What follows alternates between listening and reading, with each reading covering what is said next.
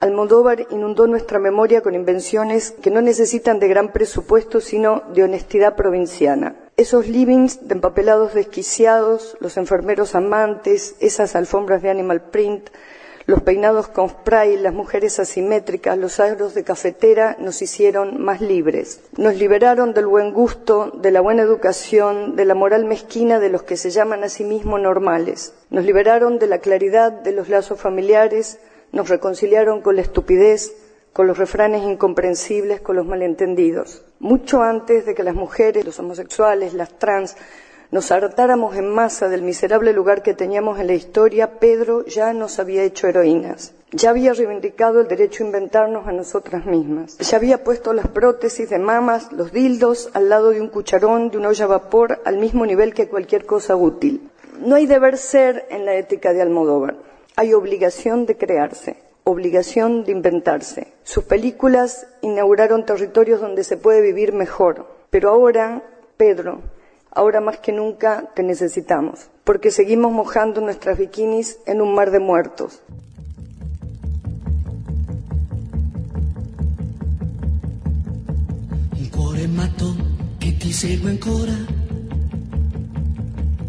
Giorno e solo a te.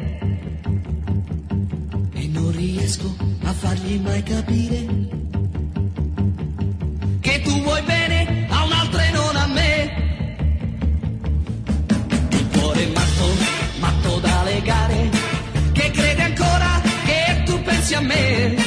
Non è convinto che sei andata via, che m'hai lasciato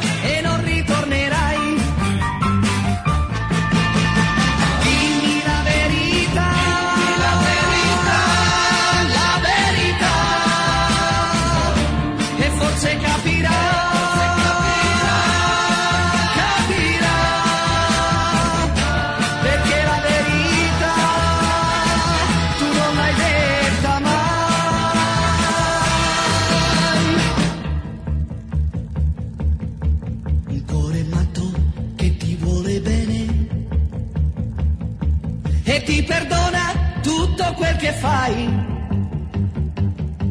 Ma prima o poi tu sai che guarirà. Lo perderai, così lo perderai.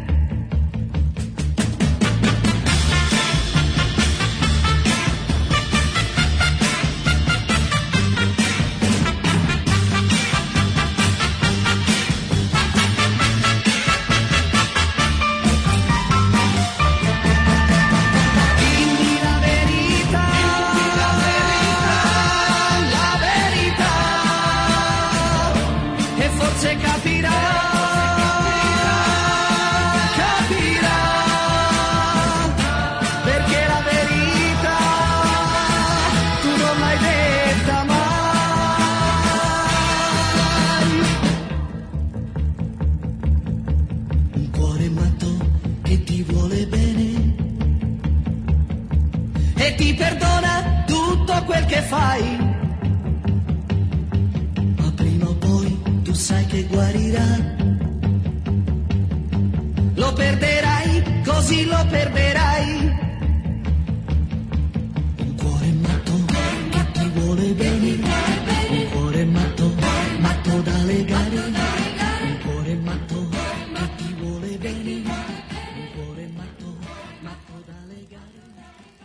Sean bienvenidos a esta nueva reunión semanal de No se puede vivir del amor a lo largo de toda la semana a través de las redes sociales de esta radio y a través de las redes sociales de este programa compartimos materiales, entrevistas, reportajes, avances, anticipos, efemérides.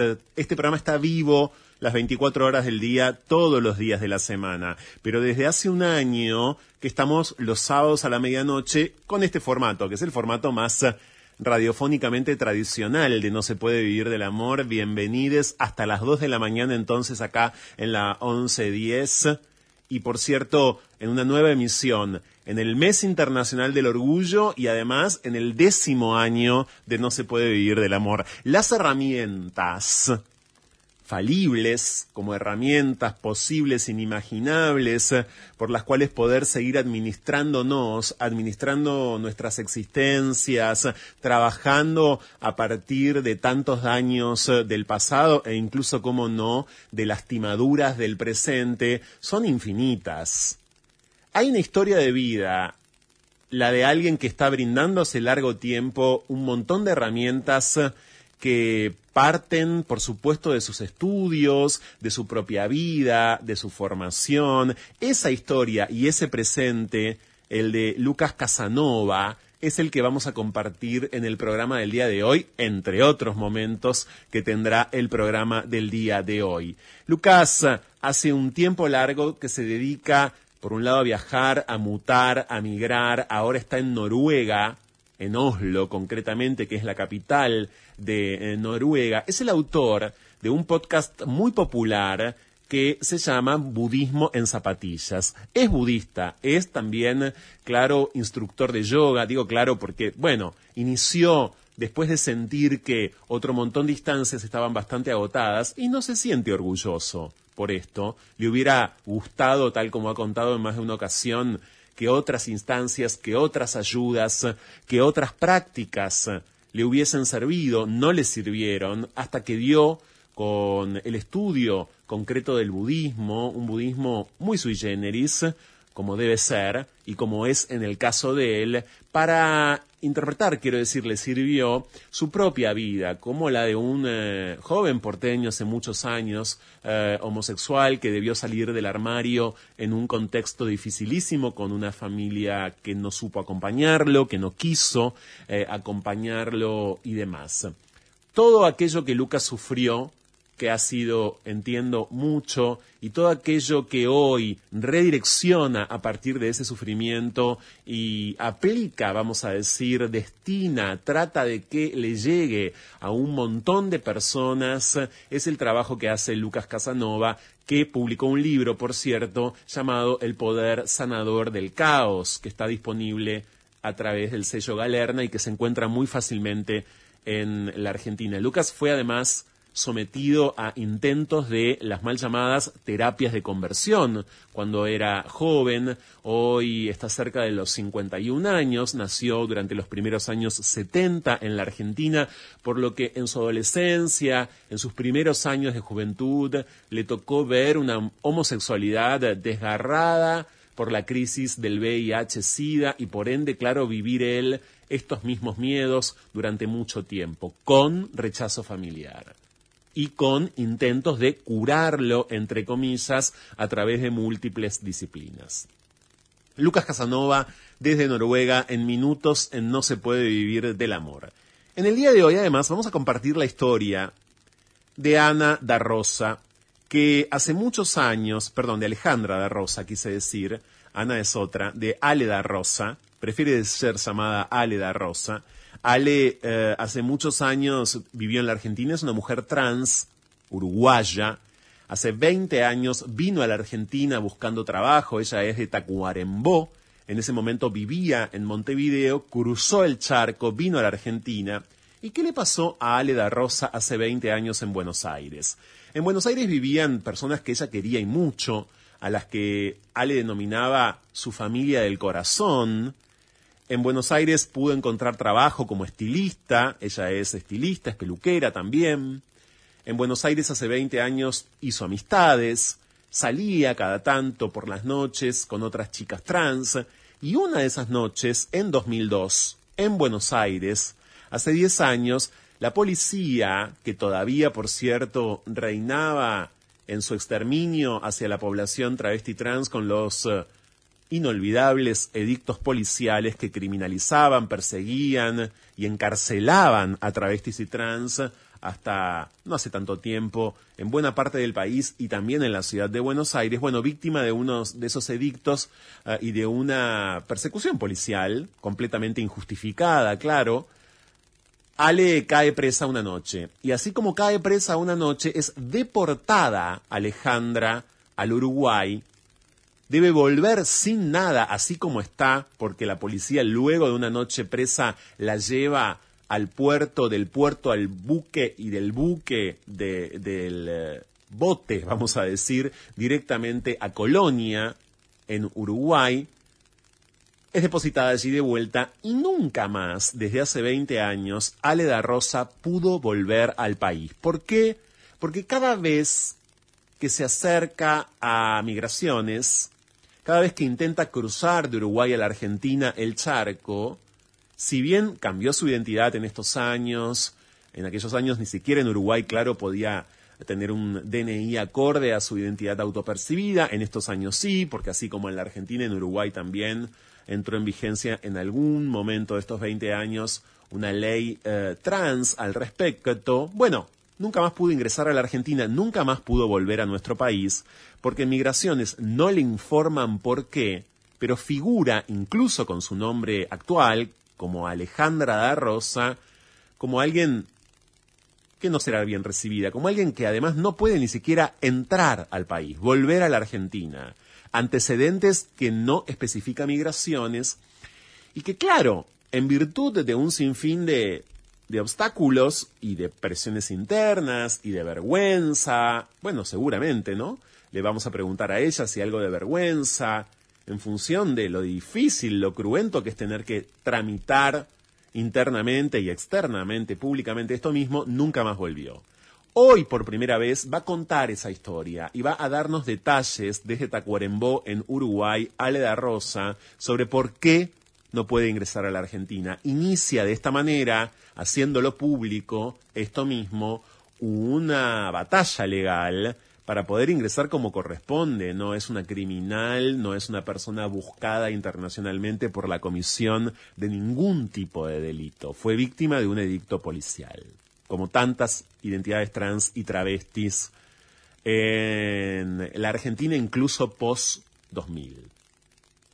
Y por supuesto está Mario Ludueña esperándonos para salir al aire antes de las 2 de la mañana y comentarnos todo lo que por estas horas publica Agencia Presente. Sé que tiene un sinfín de novedades y muchas noticias, probablemente muchas de ellas ya las hayan visto ustedes a través de las redes sociales de la primera y única agencia de noticias de la diversidad sexual de Hispanoamérica que es presentes.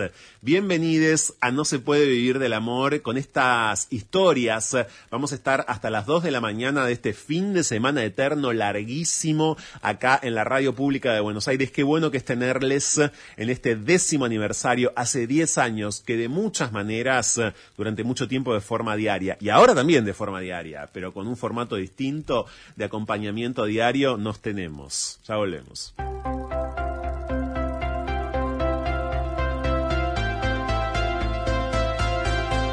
No se puede huir del amor, aunque lo nuestro sea fugarnos.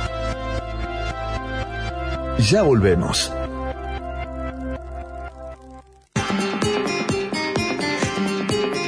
Te tendemos nuestra mano y te abrimos nuestra red. Seguimos en Facebook barra la 1110 y en Twitter arroba la 1110. La 1110, más que una radio, una nueva forma de comunicarnos. Hola, soy Mosquita Muerta y todas las tardes, de 4 a 6, los invitamos a encontrarnos. ¿Para qué? Para hablar de medios, para hablar de tele, para hablar con famosos, para hablar de rating, para hablar de todo lo que nos gusta. Una ceremonia que venimos haciendo desde hace 7 años, por si las moscas. Todas las tardes, desde las 4, acá en la 1110. Conectate con la ciencia jugando y aprendiendo en familia. El Planetario tiene propuestas para todas las edades, que van desde actividades para armar y colorear hasta podcast de entrevistas y curiosidades astronómicas. Ingresa a las redes del Planetario en Instagram, Facebook, Twitter y Spotify o a www.planetario.buenosaires.gov.ar y descubrí el universo desde casa. En tu ciudad, en tu país, en tu mundo. Sí, en el mundo. La 1110 es mundial. Escúchanos en www.buenosaires.gov.ar barra Radio Ciudad. Seguinos en Facebook barra la 1110 y en Twitter arroba la 1110. La 1110, más que una radio, una nueva forma de comunicarnos.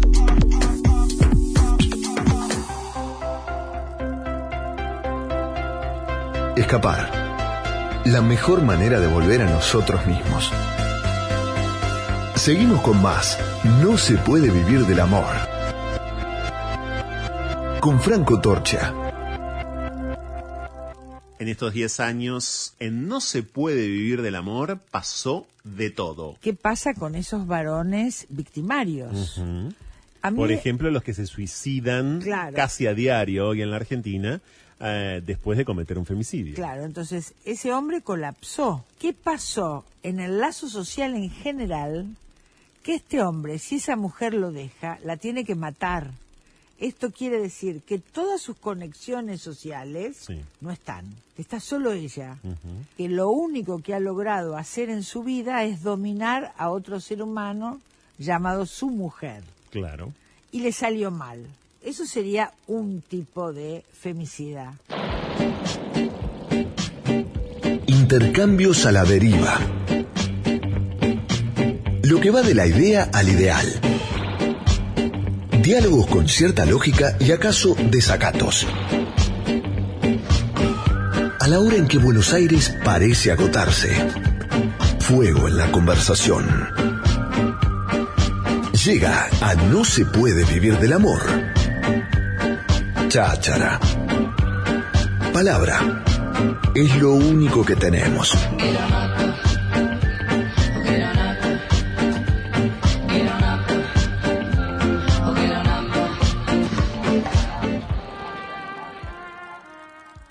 Él es autor, es terapeuta budista y transpersonal. Lo suyo también, claro, es el yoga, la meditación, el tantra, la neurociencia.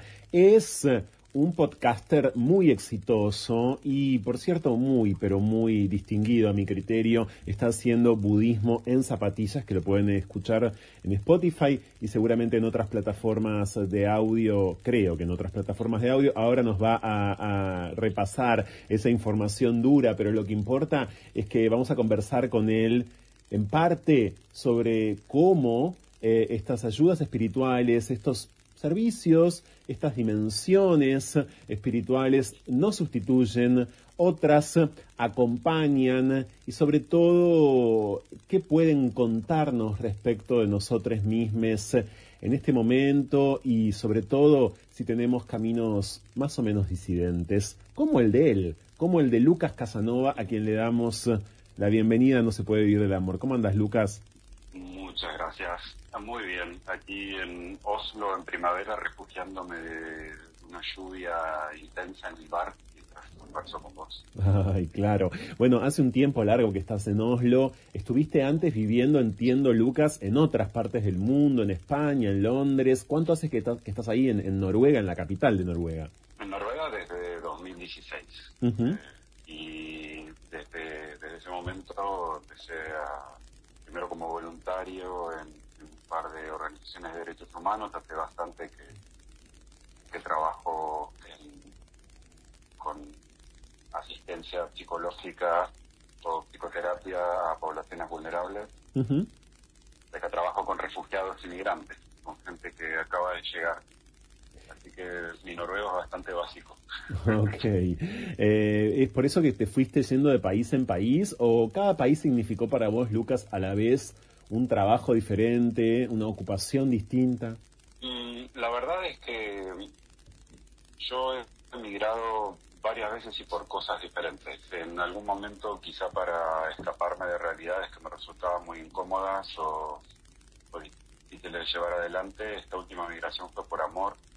Mi marido es de aquí y eh, al casarnos yo como he vivido en diferentes países y haciendo diferentes cosas, a mí me resultaba mucho más fácil venir aquí y empezar a, a buscar mi lugar que, que a la inversa. Así que para mí eh, el- hay una frase de esta gran poeta norteamericana que ganó el premio Nobel y que ahora no me voy a acordar el nombre, que dice que uno realmente no pertenece a ningún lugar y pertenece a todos los lugares y entonces se convierte en una persona libre. Que el precio es alto, pero que la recompensa es muy grande. Y no es Tony Morrison, pero no me acuerdo. Sí, hace unos años ganó el Nobel, claro. Eh, yo tampoco recuerdo ahora su nombre. eh, es una poeta que ganó el Nobel de manera completamente inesperada, ¿no? Eh, no tenía muchos lectores, por lo menos no en la Argentina, quizás sí en Noruega, pero si no recuerdo específicamente su nombre. Lucas, entre otras actividades como tu trabajo, allí vos publicaste a través del sello Galerna en español en la Argentina un libro impreso que es también un libro digital llamado El poder sanador del caos. ¿Qué es exactamente el caos en semejante título? ¿Qué eh, entiende el budismo y además tu práctica budista concreta por la noción de caos? El, budismo parte de la idea de que todo lo que consideramos orden es una ficción, que todo aquello que nosotros creemos estructurado es una ilusión de la mente humana, que es muy difícil, a decir verdad, con lo pequeña que es nuestra, nuestra mente, nuestra cabeza, el poder comprender algunas verdades del universo o, el sentido, si es que lo tiene en nuestra vida. Yo durante muchos años intenté darle una explicación a todo y tratar de poner cada cosa en su lugar. Y la vida a través de, de este humor bastante caprichoso que tiene me empezó a mostrar que, que no ninguna teoría lo resistía. Eh, yo antes de dedicarme a la psicoterapia y a la neurociencia, eh, quise investigar muchos otros campos y cuestiones, ¿no? De la biodescodificación hasta eh, entender un poco más eh,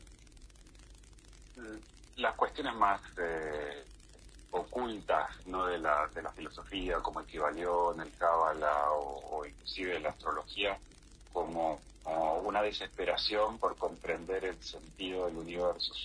Y el budismo te enseña que en realidad el este no está afuera, que las cosas no están escritas de antemano, sino que uno está condicionado por dónde naces, cómo naces, eh, qué vivís, pero que luego el resto te pertenece.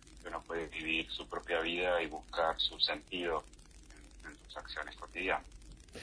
En ese sentido, a propósito de los sentidos, Lucas, ¿qué venís detectando en este tiempo pre-post-neopandémico? Eh, digo, es muy difícil eh, todavía caracterizarlo, o quizás afortunadamente es difícil eh, caracterizarlo, respecto de los sentidos. ¿Notás a través de tus consultantes, porque bueno, tenés muchos consultantes y aclarás por cierto, siempre en tu podcast, en tus, in- en tus intervenciones públicas en general, en tus redes sociales, que por supuesto eh, eh, nada de todo esto sustituye la terapia profesional y muchísimo menos eh, esto sustituye o tiene, eh, tiene carácter de diagnóstico, ¿no? Pero, mm, ¿qué notas respecto del sentido? ¿Hay una pérdida de sentido? ¿Hay una reubicación de sentido en general? Em, ¿Hay qué a propósito del sentido? Me encanta esa pregunta. Yo creo que eh, Soren Kierkegaard, y esta vez sí me acuerdo el nombre, Sí. eh, gran filósofo danés, decía que la vida se entendía hacia atrás, pero que se vivía para adelante. Nosotros eh, eh, muchas veces buscamos el comprender el por qué suceden las cosas y desde Richard Bach hasta Descartes, han, todos han estado minando eh, con pico y pala para tratar de comprender cuál es el sentido de la vida humana, por qué estamos acá y para qué estamos acá.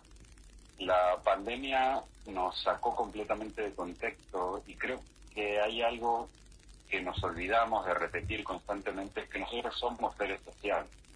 Nosotros no existimos aislados. Sería imposible que un ser humano pudiese sobrevivir completamente aislado. Nosotros somos dependientes de quienes nos proveen, nosotros somos proveedores hacia otros de afecto, de trabajo, de medios de vida. Eh, desde la tarjeta del banco detrás hay no solo el señor que le imprime, sino están eh, la gente de sistemas, los que tienen en las sucursales. Nosotros somos interdependientes. y esta es una palabra que el budismo usa mucho para explicar la complejidad del fenómeno humano, porque si bien es cierto que nada está escrito, vos perteneces a la red donde estás inmerso. La pandemia lo que hizo fue hacer trizas esa red y hay personas a las que las ha dejado completamente afuera y el, el salirse de esto, que se parece mucho a, a los retiros, ¿no? los retiros budistas, cuando alguien te dice, me voy de retiro y lo dice con alegría y con, con, con esta sensación de que se toma unas vacaciones de su vida, yo me río y te suelo decir, nunca probaste lo que es un retiro de verdad, donde estás encerrado con vos mismo, no puedes escaparte ni de tus pensamientos ni de tu mente y aprendes ahí a domesticar al mono. Yo creo que por eso durante todos estos, estos tiempos de la duración de la pandemia, la gente ha empezado a buscar más el desarrollo personal, tratar de entenderse un poco más cuáles son los resortes internos, eh, cuáles son las herramientas que tengo que adquirir. Eh, se desarrolló muchísimo el tema de la meditación, el yoga, eh, muchísimo interés por eso. y en estos tiempos post-pandémicos, yo lo que veo es una necesidad clara de disfrutar del presente. Antes era muy difícil para mí explicar el aquí y ahora para gente que vivía pensando en el futuro, porque parecía que siempre el futuro era un escenario posible donde las cosas podían cambiar. Ahora eh, es mucho más aquí, ahora y así. Las cosas son, sí, en este tiempo presente, y son como son. Y nosotros en este tiempo presente podemos eh, tratar de sacarle todo el jugo a las experiencias como las estamos atravesando. Voy a irme por un instante a otro campo disciplinar eh, completamente distinto y decir que, eh, según testimonios periodísticos varios en este tiempo, provenientes de la economía concretamente, claro, hay un tipo de consumo en este momento, por ejemplo en nuestro país, ¿no? Por ejemplo en la Argentina, muy vinculado a esto que vos apuntás, Lucas, y que sería como el intento de disfrutar nada más que del presente. Recitales masivos, eh, eh, concretamente y, eh, eventos semejantes que no comprometen más que un aquí y una hora, que una suerte como de inmediatez, incluso en em, temporadas tan asiagas eh, financieramente y económicamente como esta para nuestro país al menos, habría algo de todo esto, según incluso algunos economistas, eh, en el comportamiento eh, de ciertas mayorías. Me fui insisto, a propósito, a un ejemplo muy propio del consumo, eh, porque me parece que me parece que algo de todo esto incluso late en quienes de ninguna manera quizás se acercan a prácticas como, como las que vos proponés o a materiales como los que vos compartís. Estamos en diálogo con Lucas eh, Casanova, que en Instagram es lucas.casanova.yoga, lucas.casanova.yoga. Allí lo encuentran, allí lo, lo han encontrado ya eh, miles, por cierto. Eh, Lucas, hay en budismo en zapatillas, en tu podcast, por lo menos hasta donde entiendo, uno, dos o casi tres episodios en los que aparece tu historia personal. No es algo que habitualmente vos compartas, aclarás esto de entrada, eh, pero en algún tramo, en algún momento de, ese proyecto de budismo en zapatillas, se te hizo, me parece, necesario compartir algo de tu historia personal como un varón gay nacido a comienzos de la década del 70 en la ciudad de Buenos Aires, ¿no? ¿Naciste en Buenos Aires? Sí, eso sí. Eh, como porteño eh, y que creció en un tiempo dificilísimo eh, para estas características que acabo de enumerar, pero que además, por cierto, tomó la decisión, no sin dificultad, no sin avances y retrocesos, de tener algo así como un contacto cero con su familia de origen. Esos episodios, ¿te costó hacerlos? por el contrario, quisiste compartir algo de tu historia. ¿Qué pasó? Yo creo que las personas que... A ver, el, ser 360 grados trae paz mental. El hecho de ser una persona en un lugar y otra persona en otro, otra persona en otro, etc., requiere no solo máscaras en un montón de armaduras, es muy difícil estar en contacto profundo con alguien, amar a alguien profundamente, sentirse amado profundamente, si no está constantemente a la defensa. Em, como vos decís, yo nací a principios de la década del 70, yo voy a cumplir eh, 51 años, Sí. eh, muy poquito, eh, en muy poquito tiempo, y eh, en el momento en el que yo salía del armario, a la vez fue, fueron los años a los que más entierros fui en mi vida, con la crisis del SIDA. Yo viví dentro del armario con muchísimo miedo durante un montón de tiempo, porque me daba cuenta que no era valorado profesionalmente si decía que era gay. Y esa era la realidad del momento, no era un tema de coraje o cobardía, sino que no había medios ni legales ni sociales suficientes como para aceptar esa diversidad. Cuando vos hablas de herramientas de espiritualidad y cuando vos hablas de autosuperación personal e invitas a la gente a empoderar y no estás dispuesto a mostrarte un poco, a dar a conocer la realidad de quién sos, lo que estás vendiendo es ficción. Es como si yo me vistiese de blanco y prendiera velas y saumerios y, y generara un ambiente que parece espiritual, pero después por el otro lado no, no se puede rascar un poquito la pintura porque parece que es lo que hay detrás. Por eso el podcast se llama Budismo en zapatillas, porque no es ni en sandalias, ni descalzo, ni es, es como soy yo, como, como yo lo pude entender o me apropié del budismo.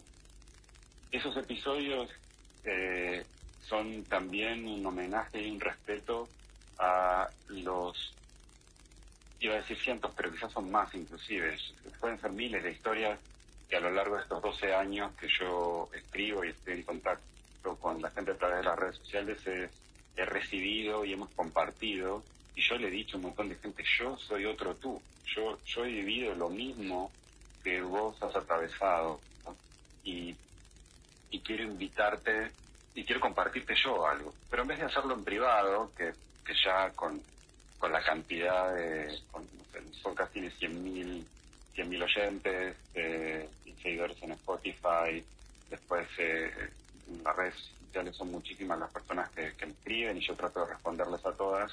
Dije, ¿saben qué? Se acabó esto, es, y va- vamos a ser claros y vamos a, a hablar cara a cara con el resto de la gente. Acabo de publicar un, un libro que cuenta las cosas más íntimas de cómo alguien supuestamente preparado que ha trabajado durante muchos años en este terreno, tiene que aplicarse a sí mismo todas las cosas que enseña. Yo tengo, tengo 50. Si no aplico hoy todo aquello que enseño, ¿cuándo lo voy a hacer?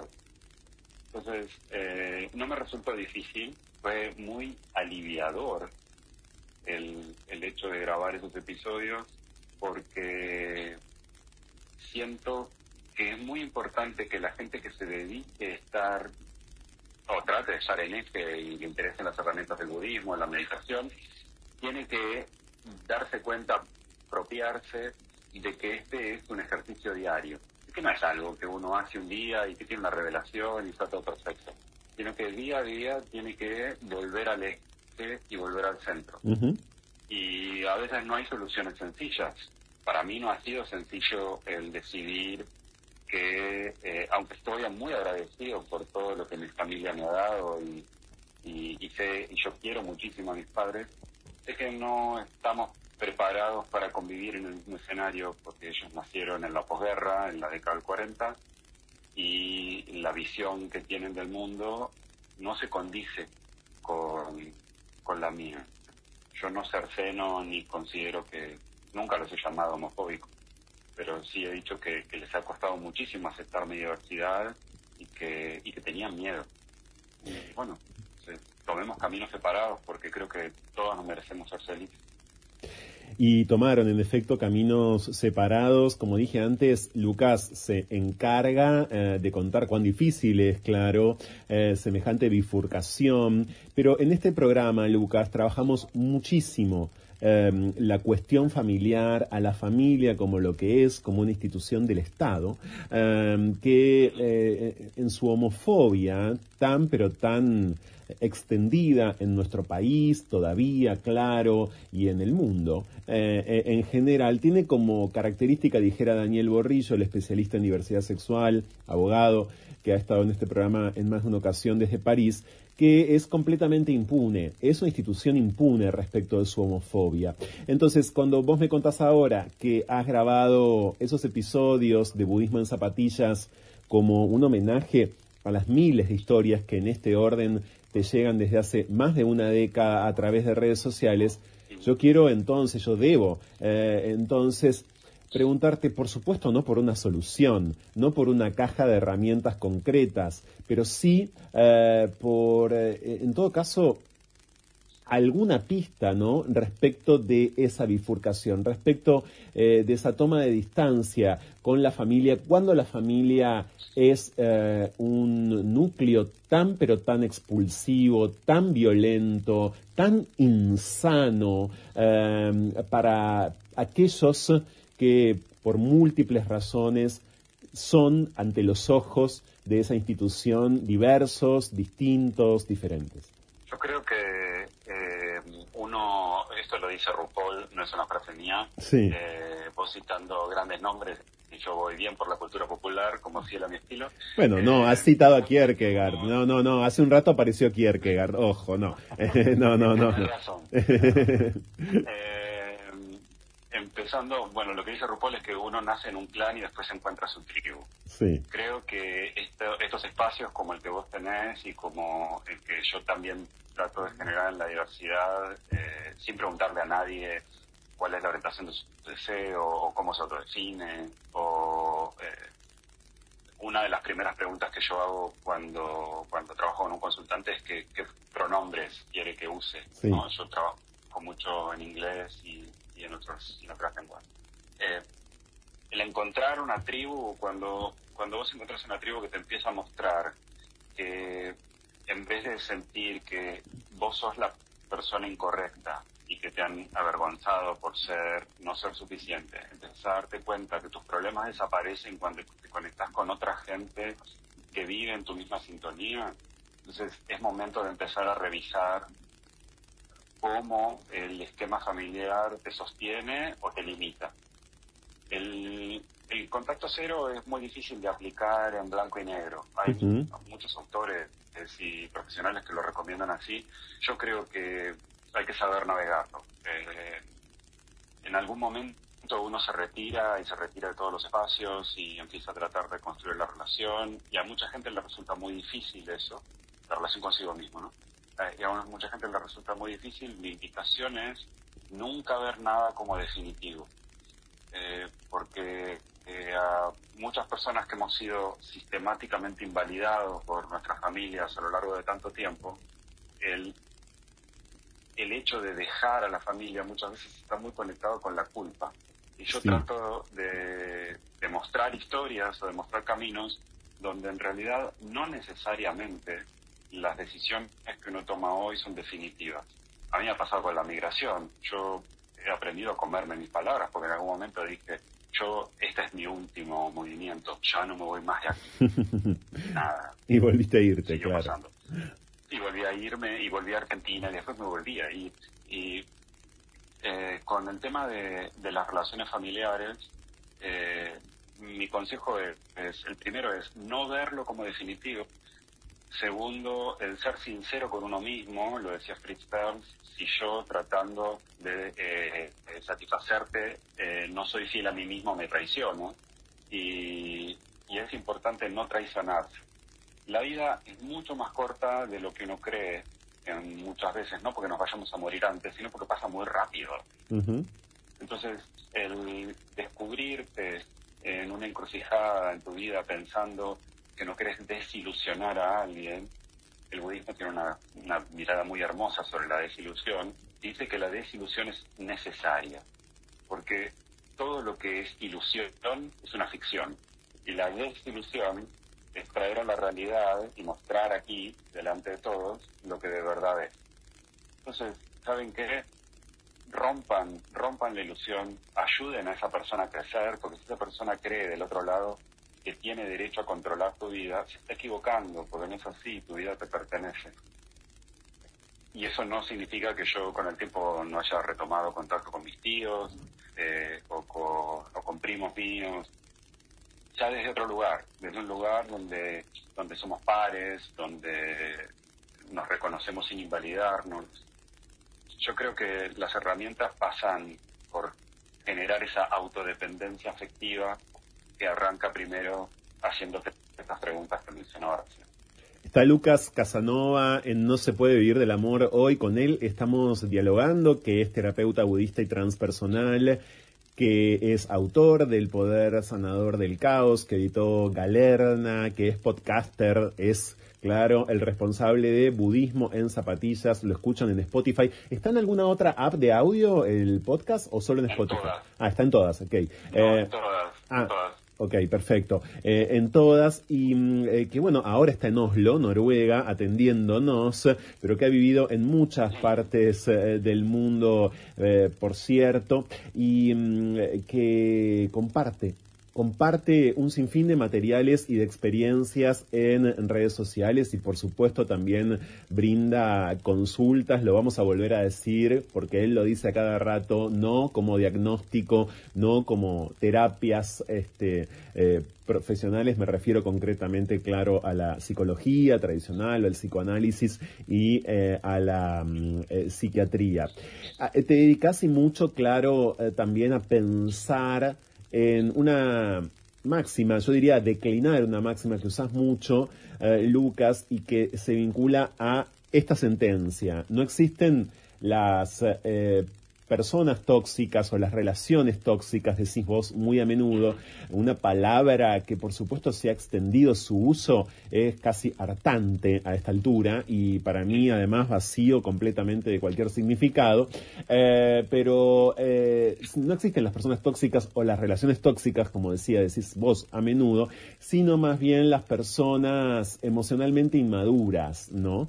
Em, esto lo vas aplicando o lo vas ejemplificando a diferentes tipos de relaciones, entre esas relaciones de padres e hijes, de madres e hijes, bueno, pueden ser relaciones profesionales también, sin dudas, sociales, amistosas. Te tenés claro en eh, las relaciones de pareja. Aquí también creo que, eh, no sé si atribuírselo directamente a la pandemia, hay un universo de mucha efervescencia, hay mucho cambio en este sentido, pero también hay mucho mareo y mucha confusión, me parece, y siento, tengo la sensación que algo de todo esto vos recibís a través de las historias que recibís y a través de, la, de, las consultas eh, también que haces. Es decir, en esta idea de la apertura de los vínculos, en este aparente surgimiento, o no tan aparente, surgimiento de nuevos paradigmas, de nuevos vínculos o no tan nuevos, bueno, hay de todo, también hay mucho daño, también hay mucha confusión, ¿no?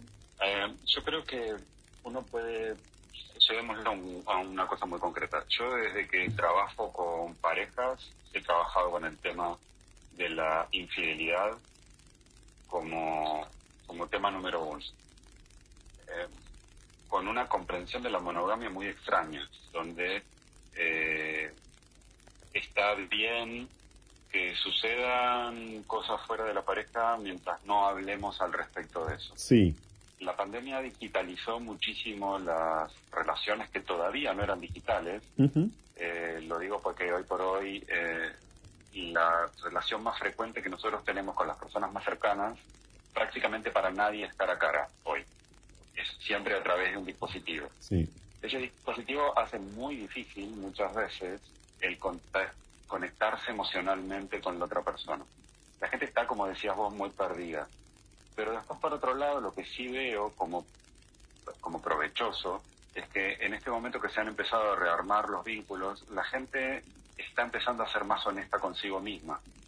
Porque no, yo lo veo en cómo especialmente las identidades diversas y diferentes orientaciones del deseo están empezando a proponer modelos de pareja siempre de avanzada, donde empiezan a decir, ¿sabes qué? Esto vamos a vamos a sincerarlo, vamos a vamos a hacerlo de una manera en la que sea respetuoso para nosotros mismos y no necesariamente para cumplir con un modelo social.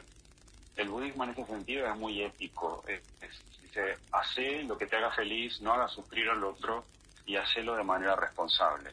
El budismo no, no tiene una, una perspectiva en contra del aborto o en contra de la homosexualidad o en contra del poliamor o en contra de las parejas abiertas, eh, porque, porque lo que es importante es que por ser fiel a vos y por ser respetuoso con la otra persona, no genere sufrimiento en el otro, no sufras vos tampoco. Y entonces eso claramente re- reduce la actividad mental, te hace estar menos preocupado, menos tenso, etcétera. No todo es para todo el mundo y entiendo que algunas personas ne- necesitan y quieren y respetan el vivir determinados modelos y yo los respeto y los defiendo como terapeuta. También, por otro lado, invito a la gente a que se cuestione aquellas cosas que no les funcionan. ¿no? El pensar a alguien que, por ejemplo, tiene eh, una pareja eh, al uso, por llamarlo de alguna manera, eh, monógama, eh, heterosexual, cerrada, y tiene eh, 20 parejas a lo largo de un periodo de 7 años. Esa persona sufre cada vez que se separa y cuando se separa, se separa siempre por las mismas razones. Eh, entonces, antes se decía, esta persona no está para estar en pareja. No, esta persona no está para seguir este modelo de relación. Tiene una gran habilidad para formar pareja.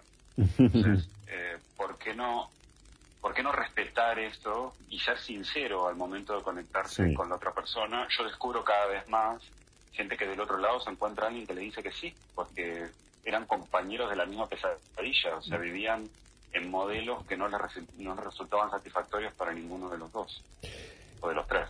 Claro, eh, eso por un lado. Por otro lado, como también debes recibir, Lucas, bueno, personas que se lanzan a aventuras, vamos a decir, no monogámicas en principio, para, para no tensar otras categorías que son complicadas. Eh, y bueno, no están para eso tampoco, ¿no?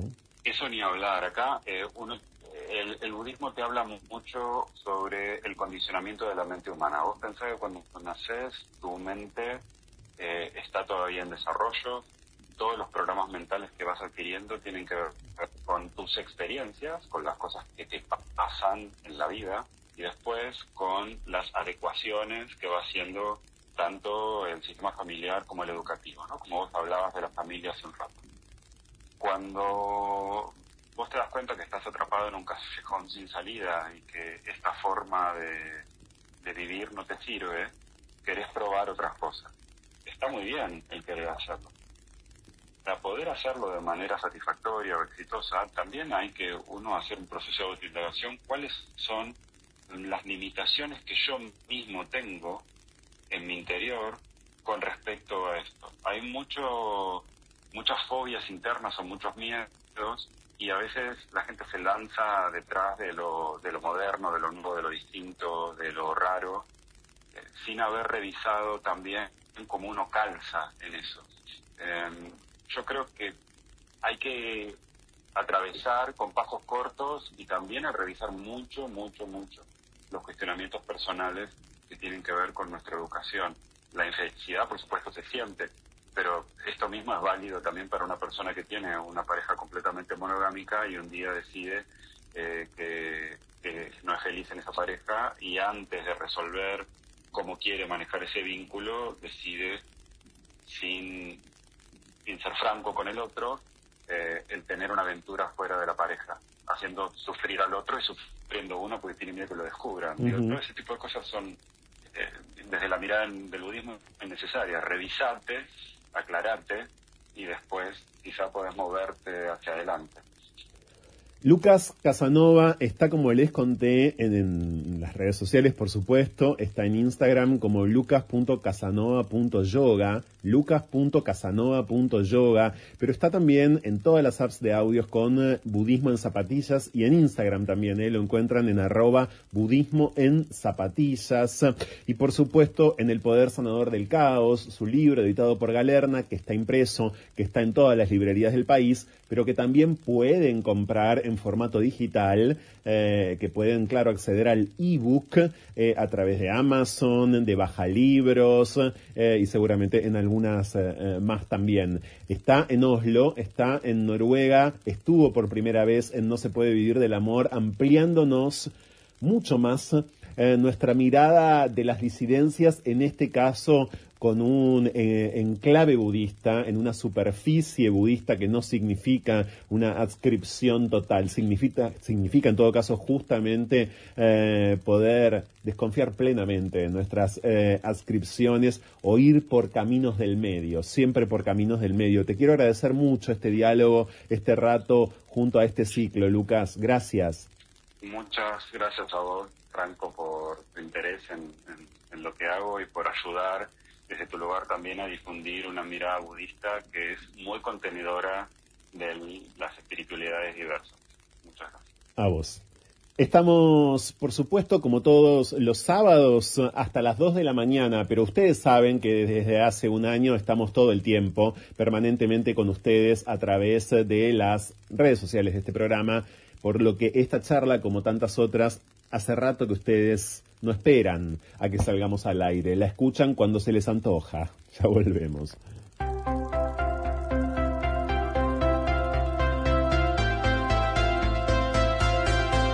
No se puede huir del amor.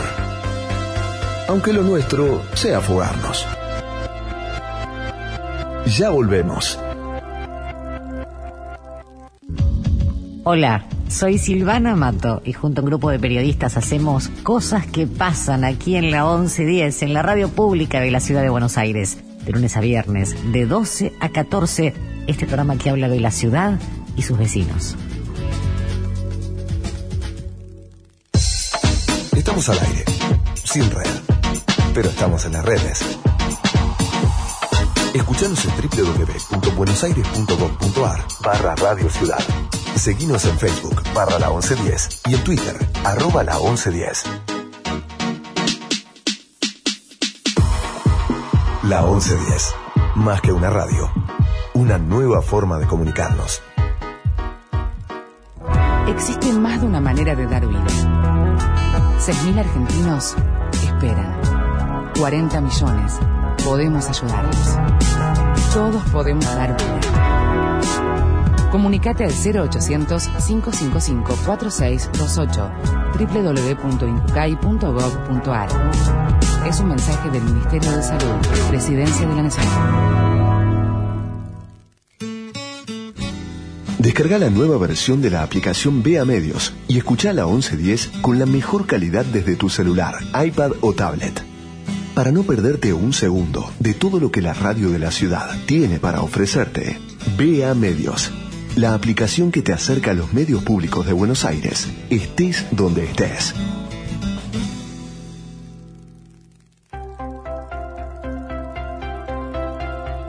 Escapar. La mejor manera de volver a nosotros mismos. Seguimos con más. No se puede vivir del amor. Con Franco Torcha. En estos 10 años, en No se puede vivir del amor, pasó de todo. La élite Hoy. hoy son los futbolistas, los, de- Ujú. los deportistas, los deportistas. Ahora, no está bien visto que eh, haya una élite intelectual o una élite artística. No, eso no goza de la misma aprobación social vos sentís que ahí mm, estás entrando en un terreno cuando eh, eh, lo que vos decís tiene determinada este, mm, elaboración, en un terreno que te, el que te tenés que manejar con mucho cuidado para no perder a tus oyentes o para no perder a, tu, a, la, concurrencia, al acto en el que estás, o no, para no perder eh, lectores.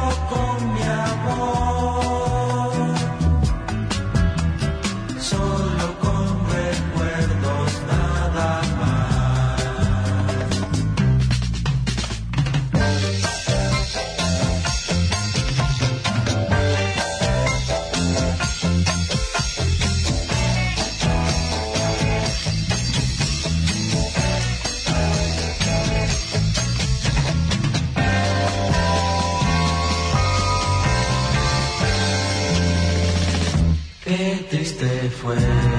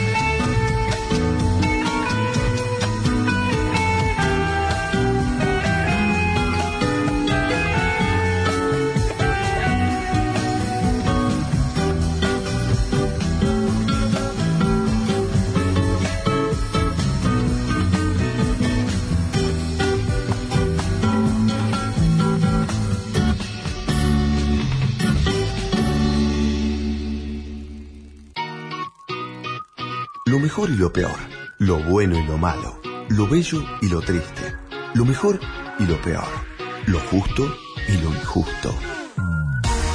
Estas son las noticias diversas en Argentina y el mundo. Esta es la columna semanal de Presentes LGBT en No se puede vivir del amor.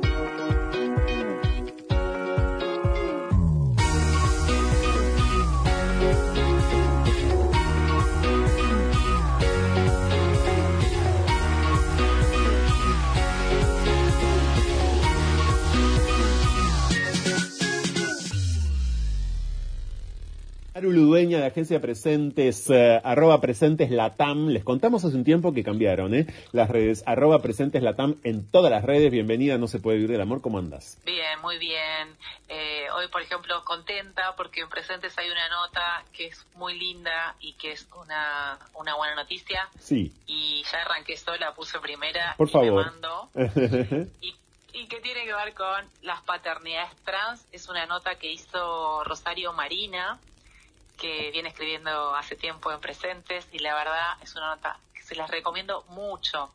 ¿Por qué? Porque eh, lo que hace Rosario es compartir experiencias de paternidades trans, eh, habló con papás y bueno, y, y también eh, es una nota que además de contar momentos muy lindos de estas paternidades, cuenta cómo es paternar en red, porque también hay una red que quizá no es muy conocida, porque hay otro punto que también se toca en la nota, que es cuáles son las representaciones mediáticas Sí. de las paternidades trans, ¿no? Eh, siempre vinculadas como a un borde, a algo entre comillas eh, escandaloso o de alguna manera un poco falso. Así es como lo cuentan muchos de los medios que conocemos esto, o haciendo énfasis en el antes y el después. Sí, ¿no? exacto.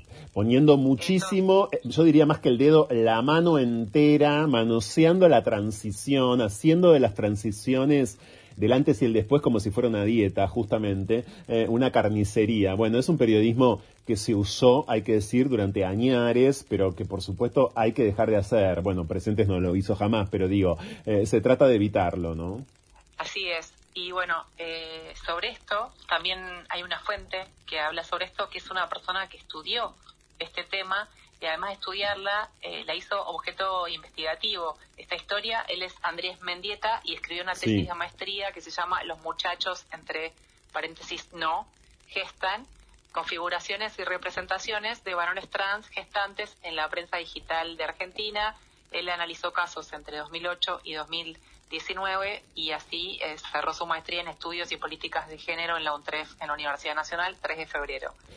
Y Andrés, perdón, ya que 2008. lo citas, le mandamos un abrazo grande porque recuerdo, no puedo no recordar esto, si me permitís, Maru, me acuerdo de la primera medianoche en la que Andrés eh, vino a este programa, vino a No se puede vivir del amor, hacía poco tiempo que estaba viviendo en Buenos Aires y, mm, eh, por cierto, hacía poco tiempo eh, que estaba, de algún modo, vamos a decir, dándose a conocer, ¿no? Eh, estaba colaborando en ese momento en el suplemento Soy, hacía muy poquito tiempo, estaba de novio, luego bueno, tuvo, tuvo recorridos varios, por cierto, estuvo haciendo un podcast también a, a propósito de las identidades trans, es una persona entrañable, es divino en todo sentido, y bueno, estamos a- a- ahora informando a través tuyo algo que al menos yo no sabía, que es su tesis doctoral, ya está doctorado.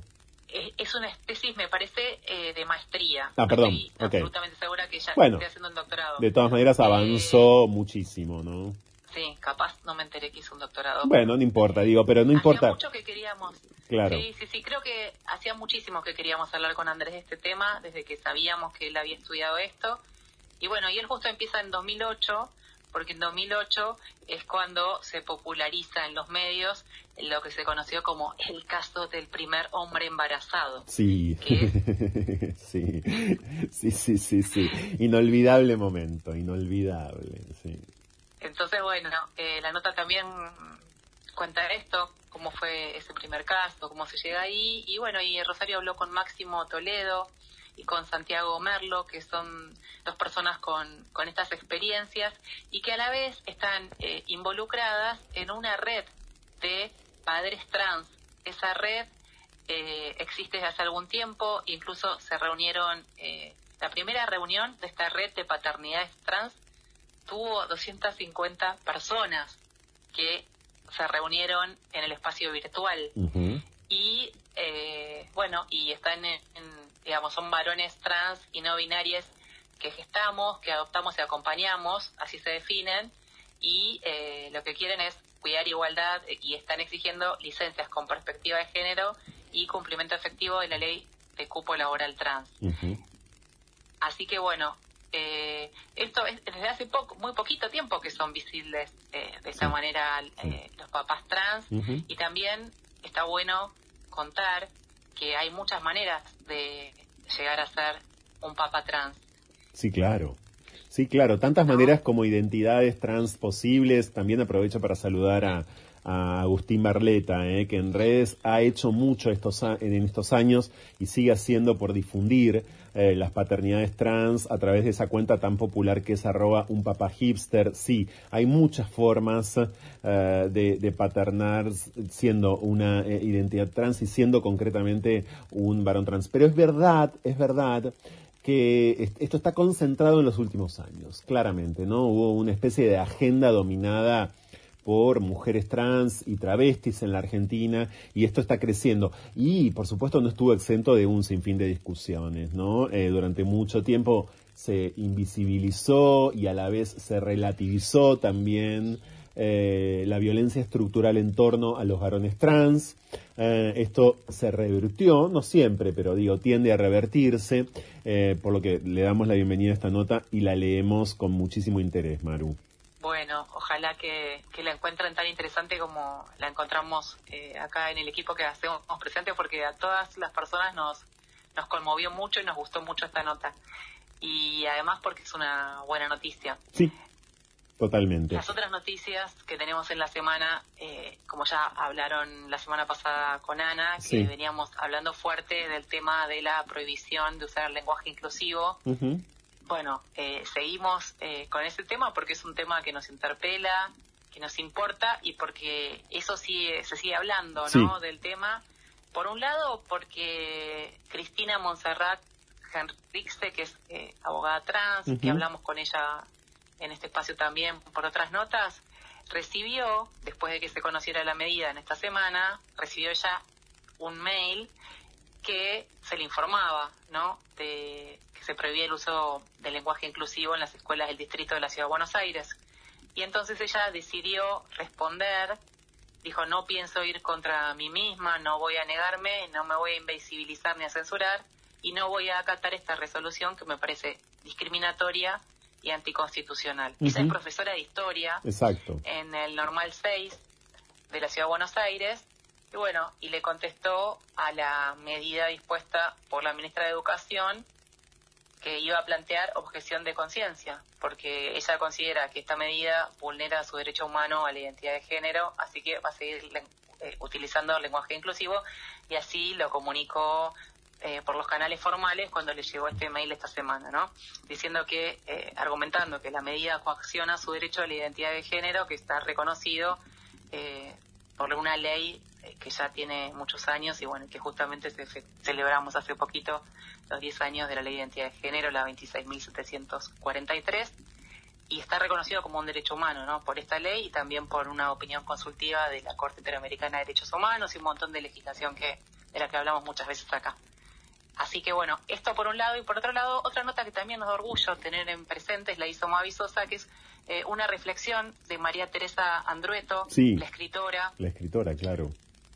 María Teresa Andrueto, además, es alguien que citamos mucho cuando hablamos de lenguaje inclusivo, porque en el 2009, cuando inauguró el Congreso Internacional de la Lengua, ella hizo una exposición impresionante Sí. donde abordó acerca de las relaciones de poder que se construyen en el lenguaje y habló del lenguaje inclusivo. Y esa conferencia fue súper criticada por algunos sectores academicistas, pero la verdad es que es una de las posturas más interesantes sobre eh, las posibilidades que, de la lengua en, en los últimos tiempos, ¿no? De hecho, eh, ese discurso se terminó editando con una entrevista como un libro que fue presentada, no, que perdón, que se va a presentar, eh, se va a presentar en este fin de semana. Este fin de semana. Eh, o sea, la conferencia original de Andrueto en el Congreso de la Lengua en Rosario en 2009. Se hace libro. Sí, junto con una entrevista que le hicieron a ella, se transforma todo esto en un material Sí. y eh, se presenta este fin de semana. Ok. Entonces, eh, es, nos pareció interesante traerla y consultarla a ella por este tema, porque es una de las personas que lo piensa desde otro lugar, lo piensa en los usos del lenguaje como escritora y también eh, como una cuestión política, ¿no? Y eso es justamente lo que ella dice, que el uso del inclusivo es una posibilidad de nombrar algo que no se nombraba o algo que se nombraba de otra manera o que no estaba visible y que en ese sentido políticamente es súper importante eh, y que le parece muy poco inteligente, ¿no? Eh, una decisión de este nivel, este que lo que está irritando en todo caso o molestando nunca podría ser la E o la X, ¿no? Que lo que dice Androeto es que lo que irrita es el posicionamiento ideológico que sustenta esto, la existencia del lenguaje inclusivo, el nombrar las luchas, eh, digamos, nombrar los avances. Sí. No es el todo, es lo que molesta, es lo que alimenta eso. Eso es lo que dice María Teresa Andrueto. Sí, una Eh, entrevista preciosa ¿eh? de Mavi Sosa, como decía Maru Ludueña recién, estamos en el momento semanal de Agencia Presentes, en este que es nuestro momento semanal en eh, la 1110. Todo material que en este momento, que por estos días contribuya a este tema, que como también decía Maru, por supuesto no termina, eh, ni va a terminar, eh, ni vamos a permitir que termine, por otro lado, eh, es muy bienvenida, sobre todo para, en todo caso, actualizar, reponer, no olvidar algunos argumentos que este tipo de medidas lo que provoca, entre otros efectos, es que los olvidemos, ¿no? Es que tengamos que repasar argumentos eh, activistas existenciales, científicos, lingüísticos, también literarios, en fin, argumentos de todo tipo que veníamos construyendo, que conocíamos eh, y que, insisto, una embestida semejante eh, nos impone tener que ir a repasarlos de vuelta. Sí, y hablando de embestidas, Sí, eh, voy a cerrar con una nota que me parece también muy importante, ya que eh, este fin de semana hay elecciones el domingo en Colombia sí. y hay una campaña homofóbica muy fuerte contra un congresista colombiano y entonces Alberto de Belaunde, que no es colombiano sino peruano y que fue congresista, escribió en Presentes. Estuvimos con Alberto hace poquito en un encuentro que se hizo en Casa Rosada, eh, del que participamos creo que fue hace dos o tres semanas. Y bueno, y el otro día hablando con él acerca de esto, que nos contaba que el diputado colombiano Mauricio Toro presentó un proyecto de ley para terminar de una vez por todas con las mal llamadas terapias de conversión en Colombia y eh, lo recusaron por considerar que como es una persona gay, tenía un conflicto de interés. Fíjate vos eh, esta secuencia nefasta, ¿no? Sí.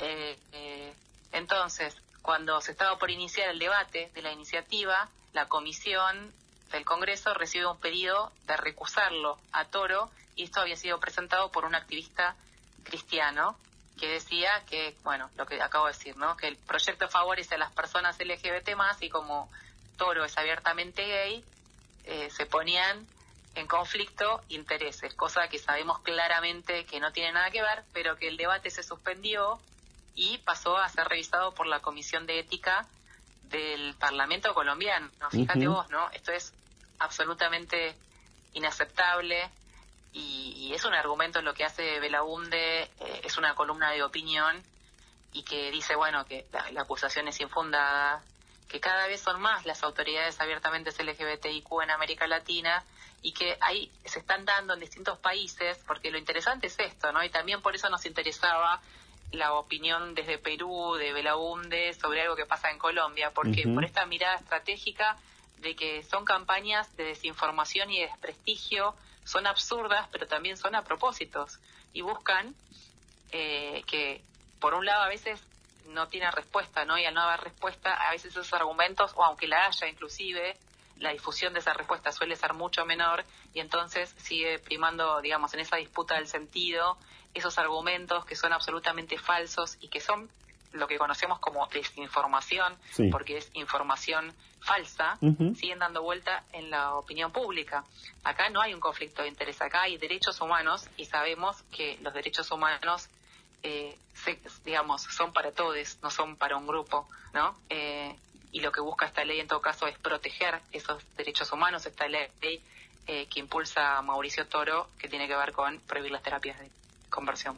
Exacto. Hay muchísimas más noticias en presentes. Eh, por cierto, una de ellas tiene que ver con una antología de poemas, de poetas y poemas, claro, eh, sobre la salida del armario eh, de lesbianas. Pero si me permitís, Maru, no quiero dejar de mencionar esta noticia gravísima, firmada la nota en este caso por Agustina Ramos, de la absolución del juez que en 2019 había sido múltiplemente denunciado y suspendido porque agravó la condena de una mujer trans por ser extranjera. Nos referimos a Juan José Ruiz de La Plata, eh, que hasta incluso en ese momento, 2019, hace nada nomás, trató eh, a la víctima en eh, masculino. Bueno, había sido suspendido, ese es un trabajo que habían hecho muchas organizaciones, por cierto, pero la Suprema Corte de Justicia de la provincia de Buenos Aires ahora lo restituyó y volvió a sus funciones. Sí, hubo un jurado de enjuiciamiento donde Hilda Kogan, que es la titular de la Suprema Corte de Justicia, fue la que encabezó este jury contra el juez, eh, porque como bien dijiste, había sido denunciado por muchas organizaciones. Una de las personas que lo denunció y que está consultada en esta nota de Agustina Ramos es María Rashid, que dijo estar muy sorprendida por esta absolución. Y bueno, y también la otra fuente que se cita en la nota es eh, Claudia Vázquezaro, ¿no? que dice que es lamentable que los jueces tomen decisiones basadas en, su mirada del mundo tan reduccionista, tan discriminatoria, eh, porque el fallo tiene un componente xenófobo y racista. Y algo que explicaba María Rashid en la nota es que justamente la calidad de migrante, la cualidad, perdón, de migrante de la persona acusada, lejos de condenarla, la protege, porque está en una situación de vulnerabilidad respecto del cumplimiento y la garantía de sus derechos humanos. Entonces, eh, también me gustaría aclarar que después, pasado esto, eh, como decías, pasó en 2019, la condena de esta mujer trans de nacionalidad peruana fue revertida. O sea, no es que no se la condenó, sino que lo que más que revertida fue atenuada porque eh, se le cambió la carátula. Entonces eh, se le atenó la, carátula y esto hace que el delito por el que se le implica sea menor. Entonces, eh, claro. Eso es lo que pasó con ella, digamos, porque también nos interesaba mucho, bueno, el juez fue absuelto, eh, va a volver a funciones, ¿no? Y esa. Después de algo súper grave. Bueno, ella, lo que podemos saber, bueno, quisimos hablar con ella, ella no quiere hablar con los medios por razones que absolutamente entendemos, ¿no? De los daños también que generan todas estas cosas. Y, eh, pero sí sabemos que eh, con el tiempo la condena siguió condenada, porque no es que la absolvieron, a ella la condenaron. Lo que pasa es que la condenaron por un delito menor que el que se le había, que el primero que se le había imputado, ¿no? Entonces, eh, la otra cosa que me parece importante también es cuando hablamos del, de por qué la justicia tiene que tener una perspectiva de género, por qué la justicia tiene que ser antipatriarcal, interseccional y tener un enfoque de derechos humanos, bueno, en, esta en este tipo de noticias nos damos cuenta por qué la justicia necesita urgente de todo esto. Queda clarísimo, por cierto, porque por otro lado, bueno, eh, desde ya em, no hace falta más que el repudio fuerte, ni más ni menos, en todo caso que el repudio fuerte a esta restitución pero la pregunta es cómo va a proceder de ahora en más, y lo que el Tribunal Supremo de la provincia de Buenos Aires debería poder garantizar, restituido este juez, es eh, lo siguiente. Procederá de formas no racistas, no xenófobas, no transodiantes de ahora en más. ¿Qué pasará? El curso, le van a ir a dar un curso, lo digo así en criollo a propósito, si es que ya no le dieron uno más, y con esto no estoy invalidando esa metodología que, por ejemplo, frente a locales gastronómicos o frente a otros agentes discriminatorios suele tener eh, cierto resultado o muy buenos resultados. Con un juez, que es un funcionario público, por supuesto, eh, ¿qué se hace en estos casos? ¿Cómo nos garantizamos que sus fallos en este sentido, que su procedimiento general en este sentido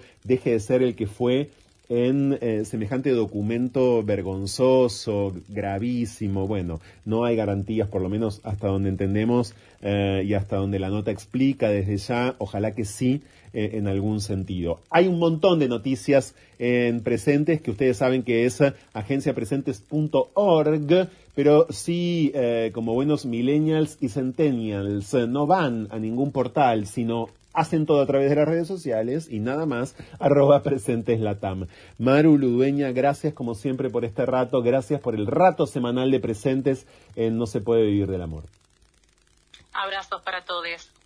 Seguimos y aprovecho el, el, el, final del momento con Maru para recordarles algo que compartimos esta semana en redes sociales y tiene que ver, claro, con la... mm, eh, colecta, vamos a decir, con las donaciones que necesita el Hotel Gondolín, que alberga más de 50 travestis y trans de la ciudad de Buenos Aires tras el incendio de hace dos semanas, un incendio que todavía está investigando una de las fiscalías de la ciudad de Buenos Aires orientada en violencia de género. Bueno, un televisor de 40 pulgadas, un microondas, una plancha y un secador de pelo. El televisor que se quemó era de Zoe, que es la encargada del Hotel Gondolín, que no estaba en el, hotel, en ese momento y que en ese sentido zafó del incendio o del atentado y se usaba además como eh, el televisor para el taller de cine comunitario trans que funciona en el Hotel Gondolin. Estamos hablando nada más que de un eh, televisor de 40 pulgadas, de un horno microondas, de una plancha y de un secador de pelo. Eh, eso es lo que necesitan comprar. Se puede, por supuesto, transferir dinero al CBU de Luz Aimé Díaz. Recordamos, claro, Luz Aimé que estuvo en este programa eh, y que es protagonista, fue protagonista de una historia diabólica. eh, a propósito del transodio y que hoy es empleada del Congreso de la Nación. Bueno, Está el CBU en el flyer que compartimos en todas las redes del programa, también en las mías personales, en el mes internacional del orgullo. Tantas marcas grandes agitando la banderola, miren. Este espacio necesita un televisor de 40 pulgadas, un microondas, una plancha y un secador de pelo. Nada más. Ya volvemos.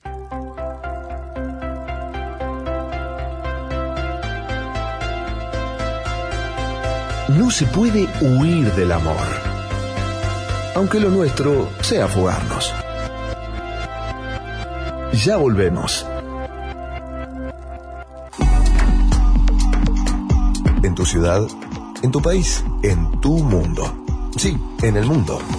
La 1110 es mundial. Escúchanos en www.buenosaires.gov.ar barra Radio Ciudad. Seguinos en Facebook barra la 1110 y en Twitter arroba la 1110.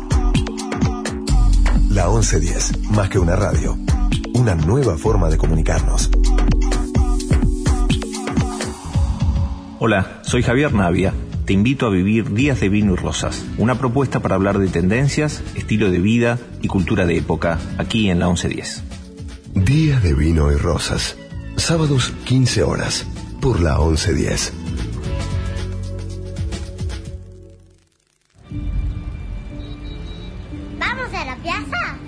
mi amor, vamos.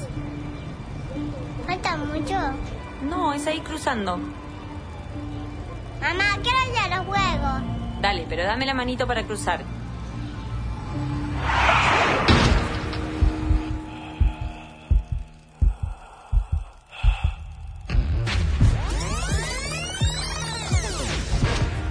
En la vida real no hay marcha atrás. Dale al peatón su prioridad, en especial en esquinas y sendas peatonales.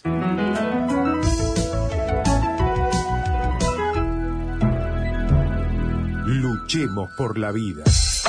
Estamos al aire, sin red, pero estamos en las redes. Escuchanos en www.buenosaires.gov.ar barra Radio Ciudad.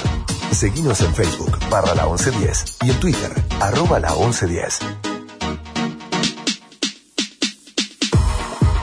La 1110, más que una radio, una nueva forma de comunicarnos.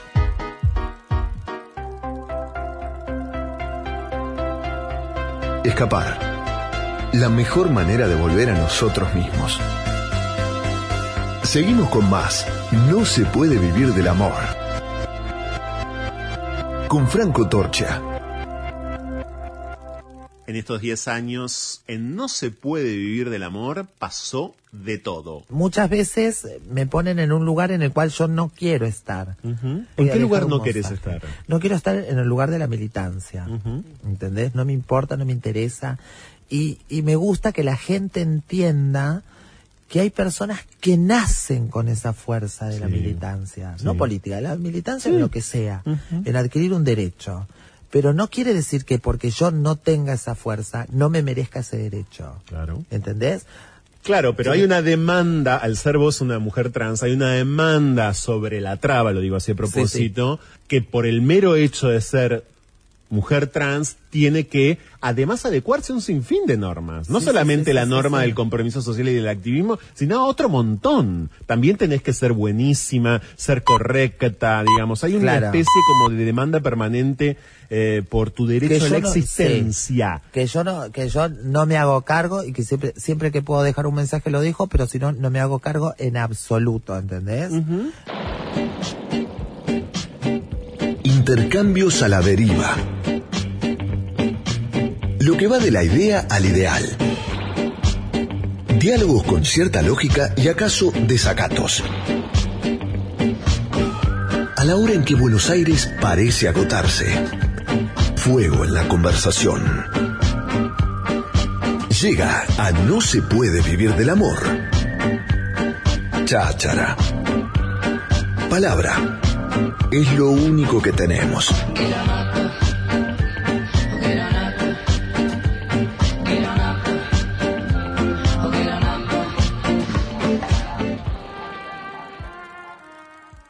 La historia de la criminalización de las identidades trans, de las travestis en nuestro país es una historia que a lo largo de estos 10 años de No se puede vivir del amor conocimos, dimos cuenta de, abordamos en una incontable cantidad de oportunidades y a partir de una incontable cantidad, verdaderamente incontable cantidad de experiencias de vida, de supervivencia, de muerte.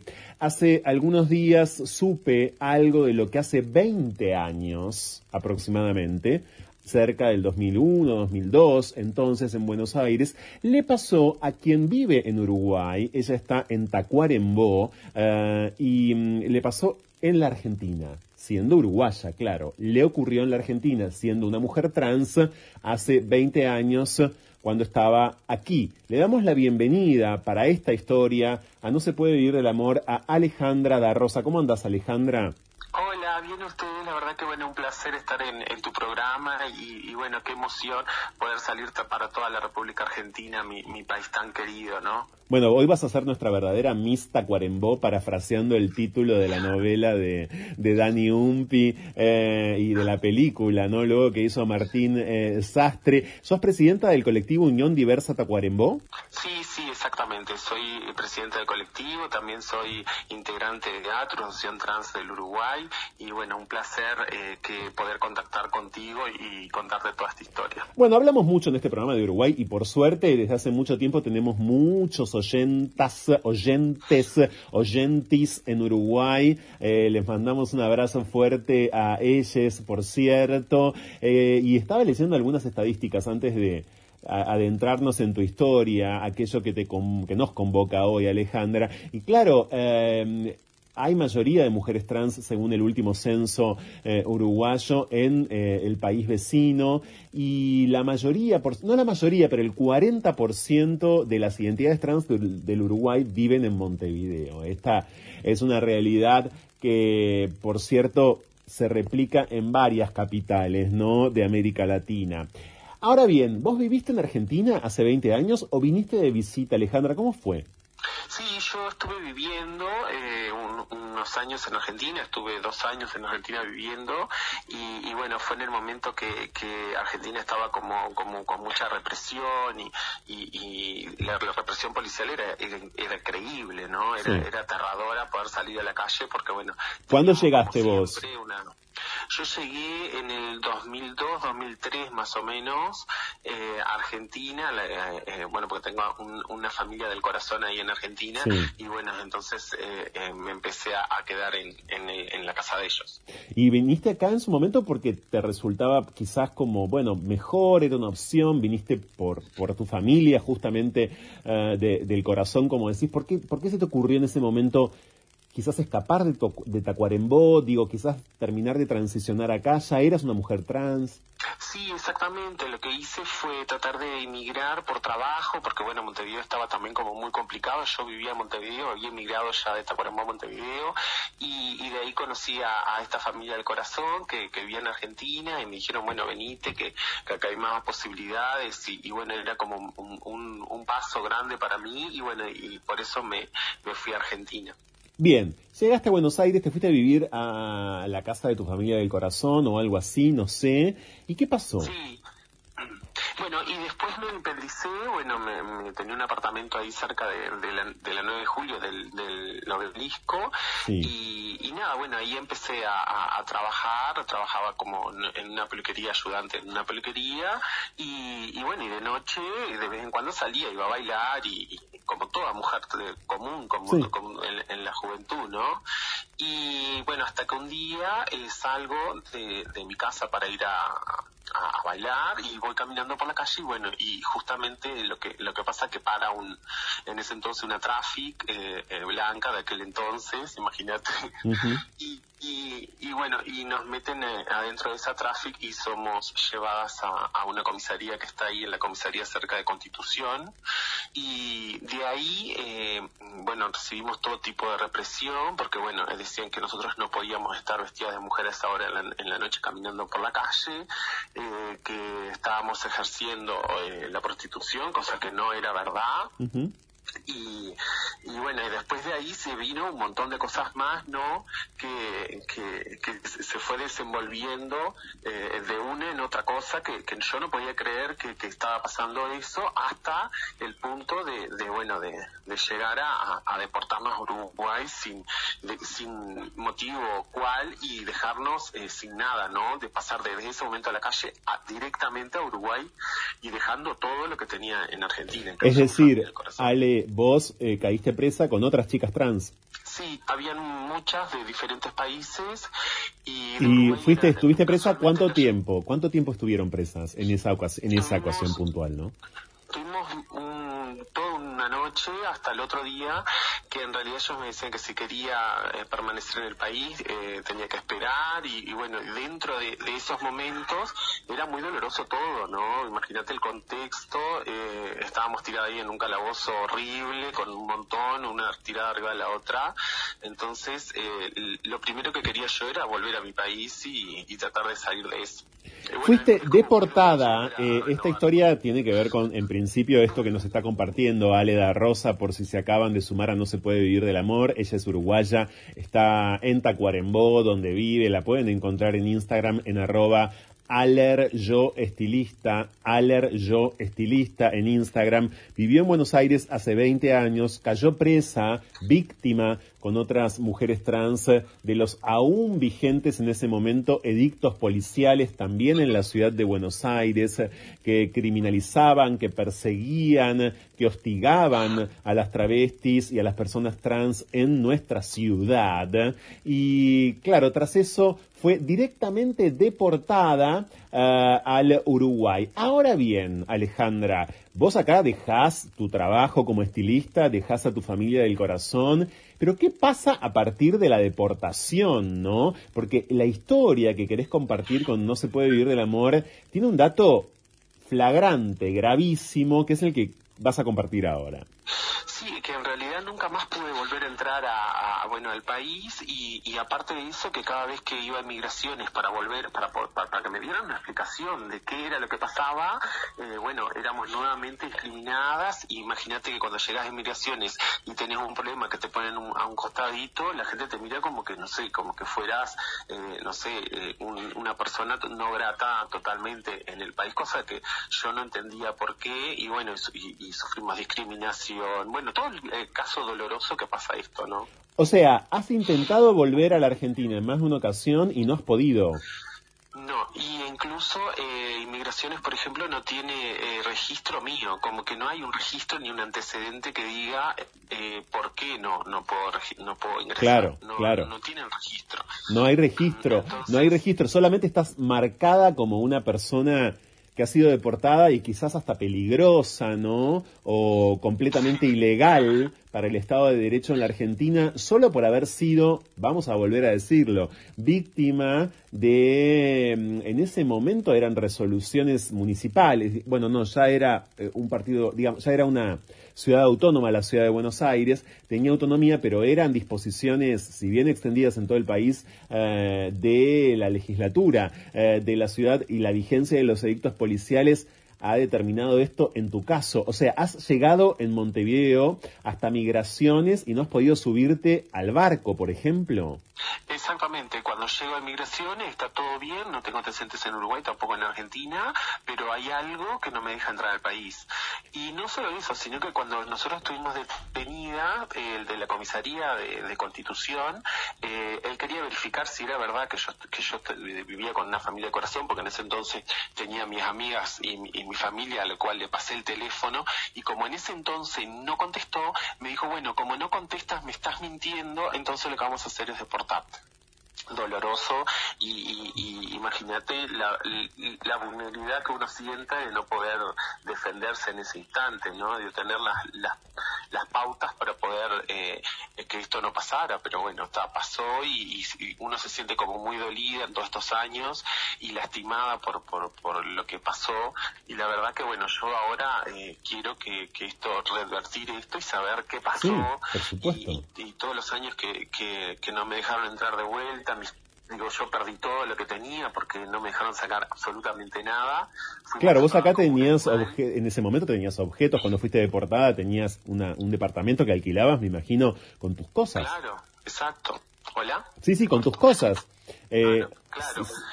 Y, y entonces, eh, bueno, ahora eh, eh, como que empecé a revivir todo eso y, las ganas mías son de, bueno, de, buscar un abogado ahí en Argentina que, que, que siga con esto y que, y que llegue hasta las últimas consecuencias, ¿no verdad? Sí, por supuesto, o alguna ONG, alguna asociación que a través de esta conversación que estás teniendo con nosotros se va a enterar y, y va a poder, por cierto, destrabarlo, porque con efecto retroactivo y en función de las leyes vigentes hoy y la caída de los edictos policiales, por supuesto que deberías poder ingresar fluidamente. Vos en Uruguay nunca te acercaste tampoco, Alejandra, a ningún ministerio, más allá de migraciones en el puerto, nunca averiguaste. Este es el momento en el que decidiste, bueno, quitarte encima semejante marca completamente injusta, ¿no? Sí, yo- todo empezó porque, bueno, te vi en un canal de televisión eh, hablando un poco del, del tema de Candelmo y, y se me vino a mí eh, un montón de cosas a la cabeza y dije, bueno, es hora de abrir esta herida y de poder curar y, y de tomar mis derechos, ¿no? Y de, y de los derechos que fueron tan vulnerados y pasados por arriba. Completamente vulnerados, por supuesto. Eh, Ale, no pudiste volver a la Argentina, pero por supuesto sí, no sé si has salido del país, si has tenido la posibilidad de ir a otro país desde Uruguay. Sí, sí, he viajado a otro país, fui a Río de Janeiro y he viajado y no tengo ningún tipo de problema. Claro que no. Por supuesto. Bueno, hay que decir que en 2002 todavía no tenías eh, un documento de identidad, me imagino, Ale, conforme tu identidad autopercibida, porque tampoco había una ley eh, de identidad de género vigente en Uruguay todavía, ¿no? Ah, no, eso no existía, no teníamos el cambio registral de documento, que ahora sí, gracias a Dios lo tenemos, en ese entonces no existía. Entonces ellos aparte también te trataban como hombre, no te trataban con, con, con, lo que- con la, la identidad de género que uno pertenecía. Ellos, Claro. ellos eran- Pero fí- fíjate, fíjate que notable, vos luego rectificaste eh, tu documentación personal conforme tu identidad autopercibida, una vez que eso fue posible también por ley en Uruguay, y sin embargo en los registros de migraciones con tu identidad autopercibida, no con el nombre eh, que tenías antes y que no te correspondía, aún permanece esta marca, este sello, y lo volvemos a decir, totalmente injusto por el cual no has vuelto a, poder ingresar a la República Argentina. Estás en Tacuarembó, también sos estilista eh, allá. ¿Cómo es tu vida? ¿Cómo es la vida, Ale, de una mujer como vos en Tacuarembó? ¿Cómo es la sociedad de Tacuarembó hoy con las identidades trans? Bueno, en realidad, eh, sí, gracias a Dios, yo tengo mi salón en el centro de la ciudad donde trabajo bastante. Eh, ha cambiado muchísimo la sociedad, eh, falta mucho, ¿no? Esto es un primer paso, falta mucho. También, eh, bueno, trabajo mucho con, con el colectivo y ayudamos mucho a las chicas trans a que puedan hacer el cambio registral de documento, a que puedan ingresar a diferentes planes de trabajo con la cuota laboral, que tratamos de que se cumpla también la cuota laboral para personas trans acá en, en Sí. Uruguay y bueno, más, mucho más en el interior. Ahora estamos con un plan de trabajo para chicas trans donde se consiguió un cupo para que se anotaran y ahora hay un sorteo. Bueno, infinidad de cosas que bueno, que vamos trabajando y, y tratando eso de, de- de solucionar.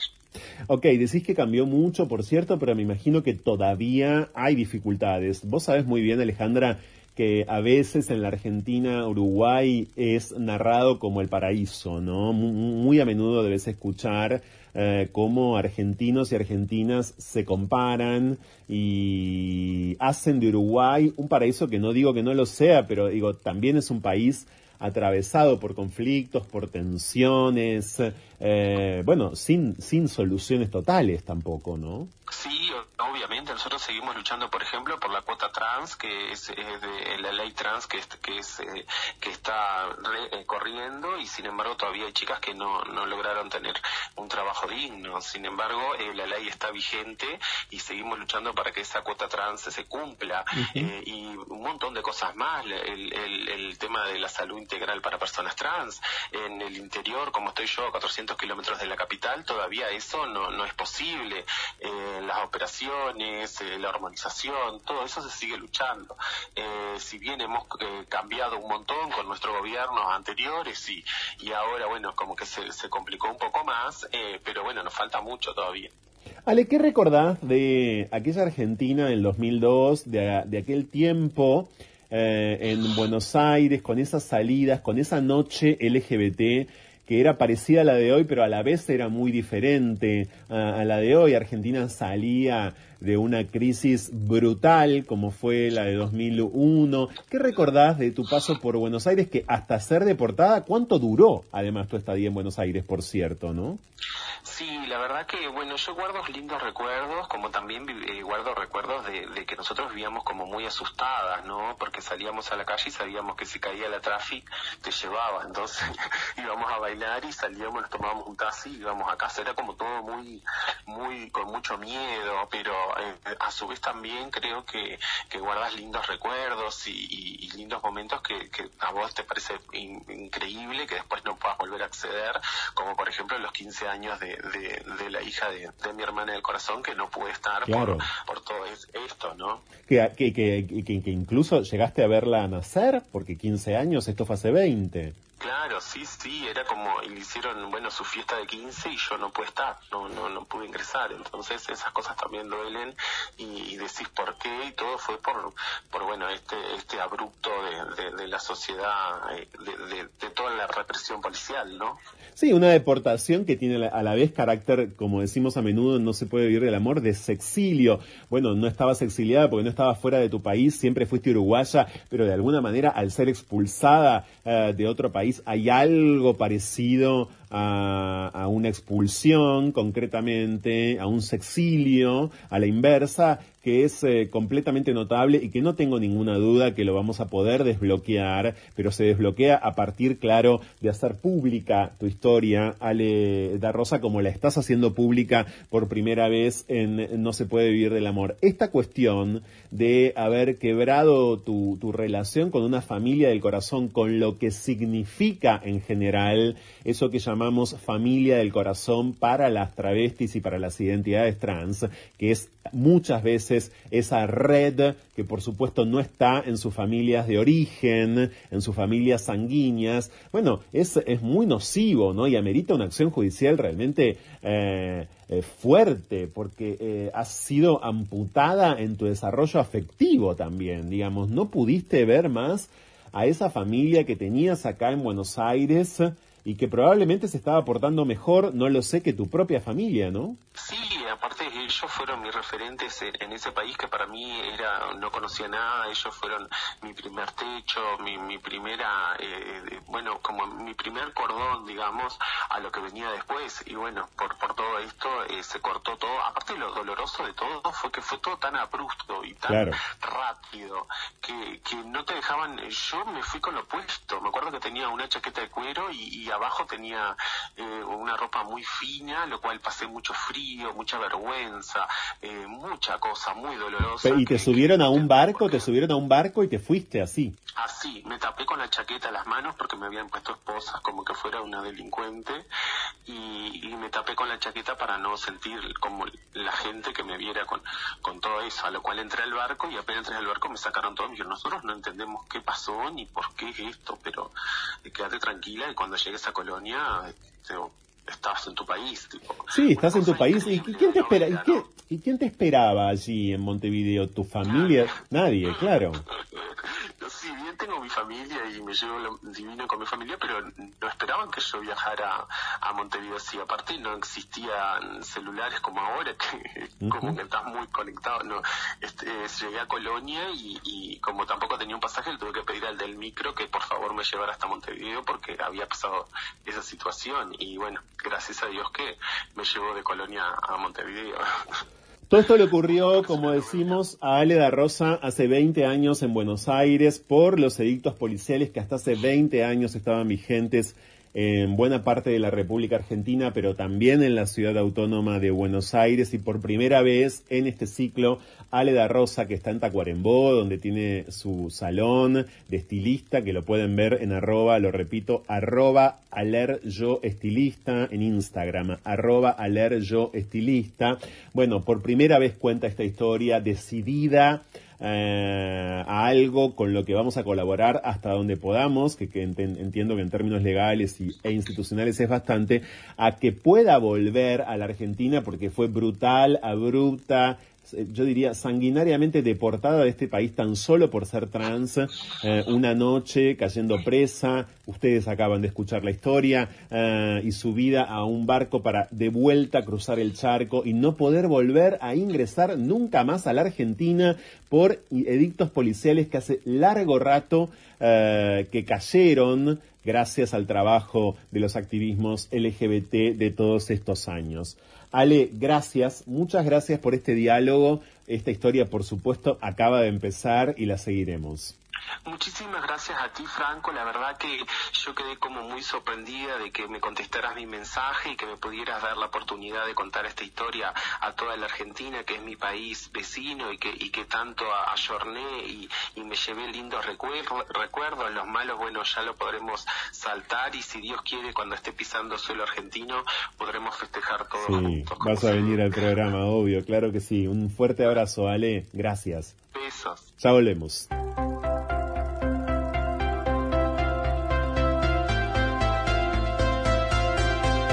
No se puede huir del amor, aunque lo nuestro sea fugarnos. Ya volvemos. En tu ciudad, en tu país, en tu mundo. Sí, en el mundo. La 1110 es mundial. Escúchanos en www.buenosaires.gov.ar barra Radio Ciudad. Seguinos en Facebook barra la 1110.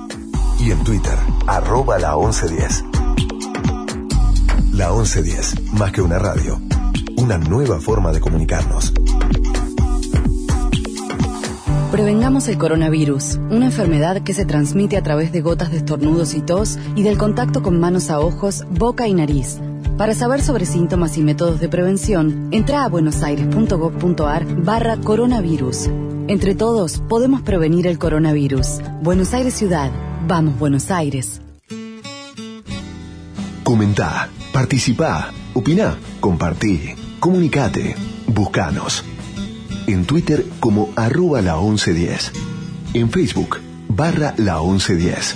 Y en Instagram arroba la 1110. Somos la radio pública de Buenos Aires. Estamos en las redes y te queremos escuchar.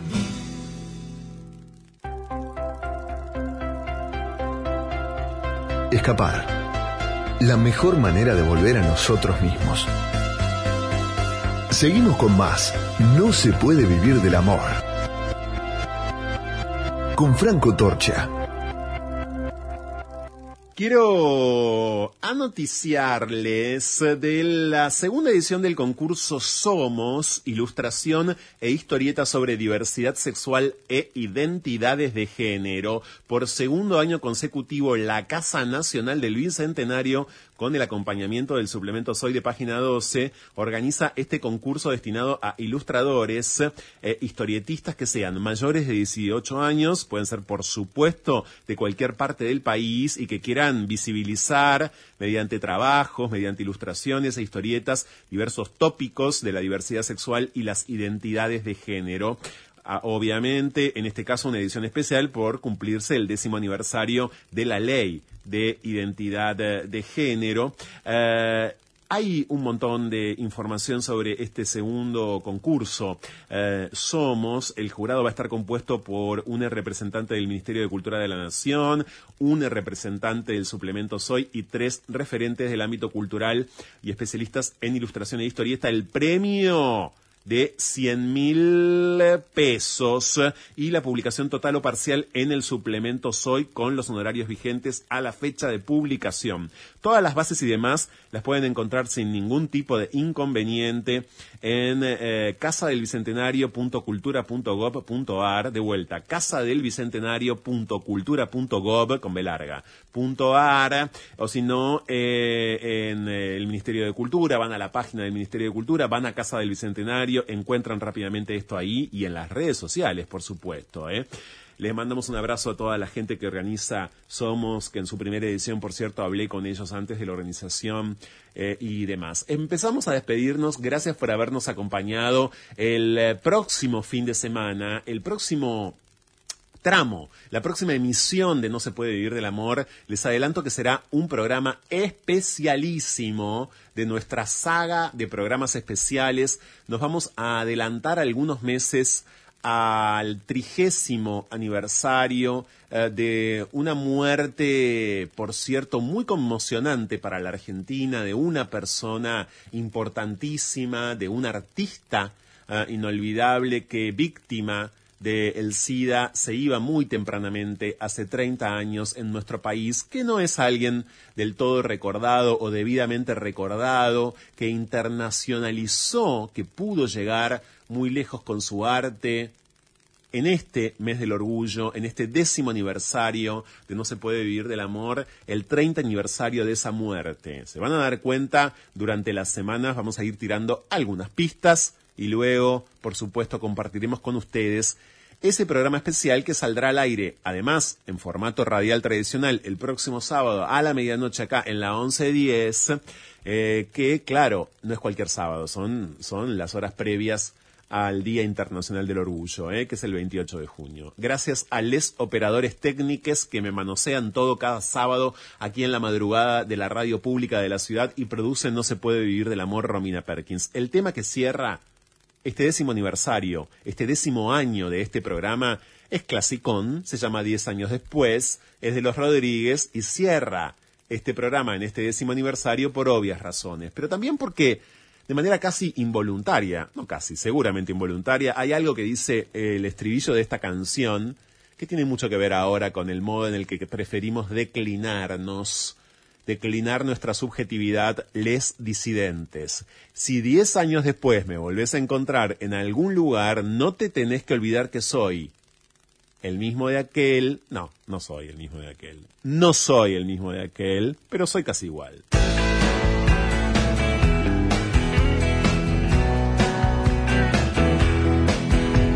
Si diez años después te vuelvo a encontrar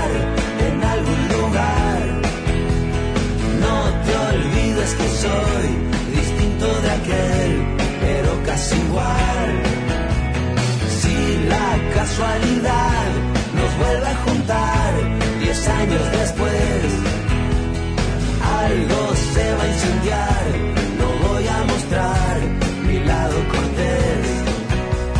Aquello fue un gran punto de partida, pero a la vez que fácil se te olvida. Diez años después, ¿quién puede volver atrás? Estamos en la tierra cuatro días y el cielo no me ofrece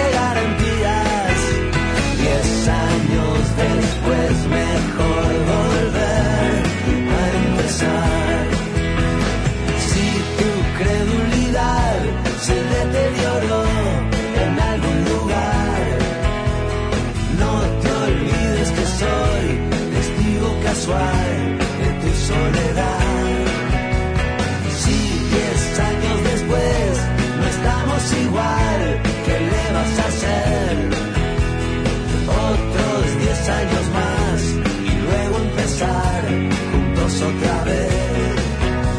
Aquello fue una linda primavera, pero fue solamente la primera.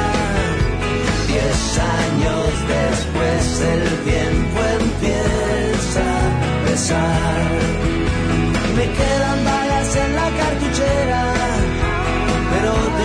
siempre la primera. Diez años después mejor reír que llorar.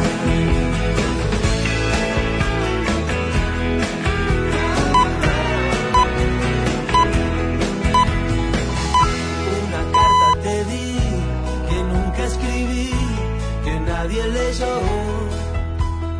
Hoy, diez años después, todo sigue igual, nunca te llegó. Dentro del corazón, al día de